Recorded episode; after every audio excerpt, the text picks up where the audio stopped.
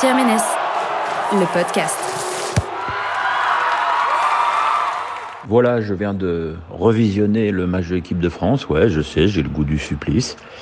Et, euh, mais bon, je voulais que les, impressions euh, du direct, qui sont pas toujours forcément les, bonnes, euh, me soient confirmées par un visionnage à froid. Autrement, vous, comment vous dire?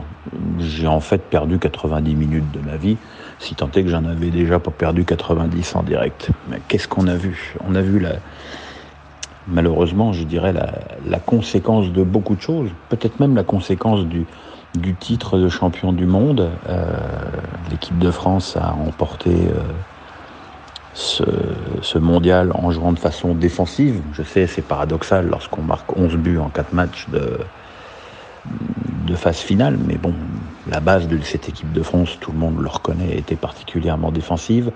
Tous les joueurs faisaient des efforts euh, incroyables.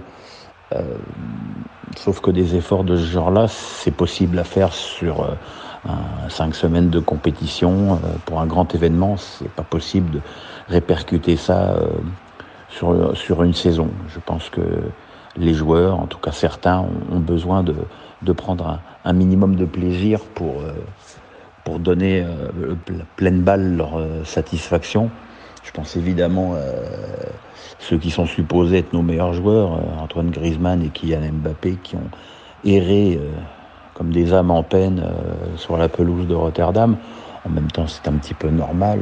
Ils ont eu des briques pendant tout le match. Pas, Griezmann a pratiquement joué arrière droit. Mbappé a quasiment joué milieu gauche. Voilà, mais bon, quand je dis que c'est la conséquence de tout ça, c'est la conséquence des choix défensifs de Deschamps qui ont fonctionné pour la, Coupe du Monde et qui fonctionnent beaucoup moins bien euh, depuis. Hein. L'équipe de France n'a pas fait une prestation aboutie depuis le mondial. Euh, le 0-0 en Allemagne, on le doit surtout à Areola. La victoire contre les Pays-Bas, elle a été à l'arraché au Stade de France. Le match amical contre l'Islande a été horrible. L'équipe de France a longtemps été menée par l'Allemagne au Stade de France. Donc voilà, il y a, évidemment quelque chose qui coince et je ne comprends pas cette confiance aveugle qu'a Didier Deschamps, son groupe de champions du monde. Pourtant, je pense que ça, en 2002, on l'a payé très cher, sauf qu'aujourd'hui dans le football tout va vite et qu'on peut peut-être pas tenir 4 ans euh, comme ça. Cette équipe de France, elle a, elle a besoin de changer, elle a besoin de 109 et puis elle montre surtout qu'elle doit, euh, lorsqu'elle est amputée de, de, de, joueurs très importants comme Umtiti, Lucas Hernandez ou Paul Pogba, bah, c'est pas la même équipe. Maintenant, ça n'explique pas les, les, choix de Deschamps dans ce match, ça n'explique pas d'avoir fait un milieu de terrain pour subir avec Nzonzi, euh, Kanté et Matuidi qui ont tous les trois euh, couru après la balle euh, tant qu'ils ont été sur le terrain et de façon très décevante, et je pèse mes mots, notamment pour Nzonzi et, Kanté, Nzonzi qui a montré sur ce match qu'il n'avait pas le niveau international, comme Digne, comme Pavard. Voilà, c'est euh, quand un match nul suffit, on ne va pas comme ça euh, en déplacement euh, sans la moindre ambition dans le jeu. On essaye de, de, poser des problèmes. On savait que cette équipe hollandaise était en, en plein renouveau, qu'elle est jeune, qu'elle a de la fougue, et il fallait certainement le, plus l'inquiéter sur le plan offensif. Mais ça, ça fait pas partie du, du mode de fonctionnement de Didier Deschamps qui veut toujours euh, une base solide, sauf que à Rotterdam, sa base, elle n'était pas solide, mais pas solide du tout. Alors voilà, maintenant on est comme des couillons, suspendus au, au match euh, Allemagne-Pays-Bas. Alors euh, effectivement, les Allemands sont déjà éliminés et, les, et les, les, Hollandais peuvent se qualifier, ce qui, ce qui change beaucoup de choses dans l'approche du match. Maintenant, ce qui peut peut-être un petit peu rassurer les Bleus, c'est que Allemagne-Pays-Bas, c'est jamais un match amical.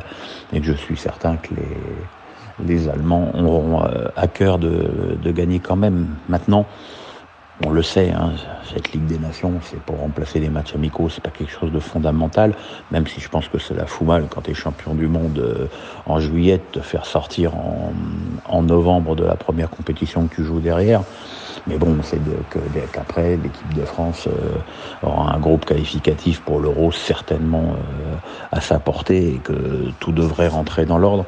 Mais c'est quand même une sacrée piqûre de rappel, c'est quand même une vraie gifle Et ce serait bien de s'en souvenir, ce serait bien de travailler dessus, ce serait bien qu'on voit euh, peut-être des, nouveaux joueurs. Alors évidemment, c'est plus facile à dire qu'à faire à certains postes, notamment celui d'arrière droit, où on ne peut pas dire qu'il y a une concurrence de fou.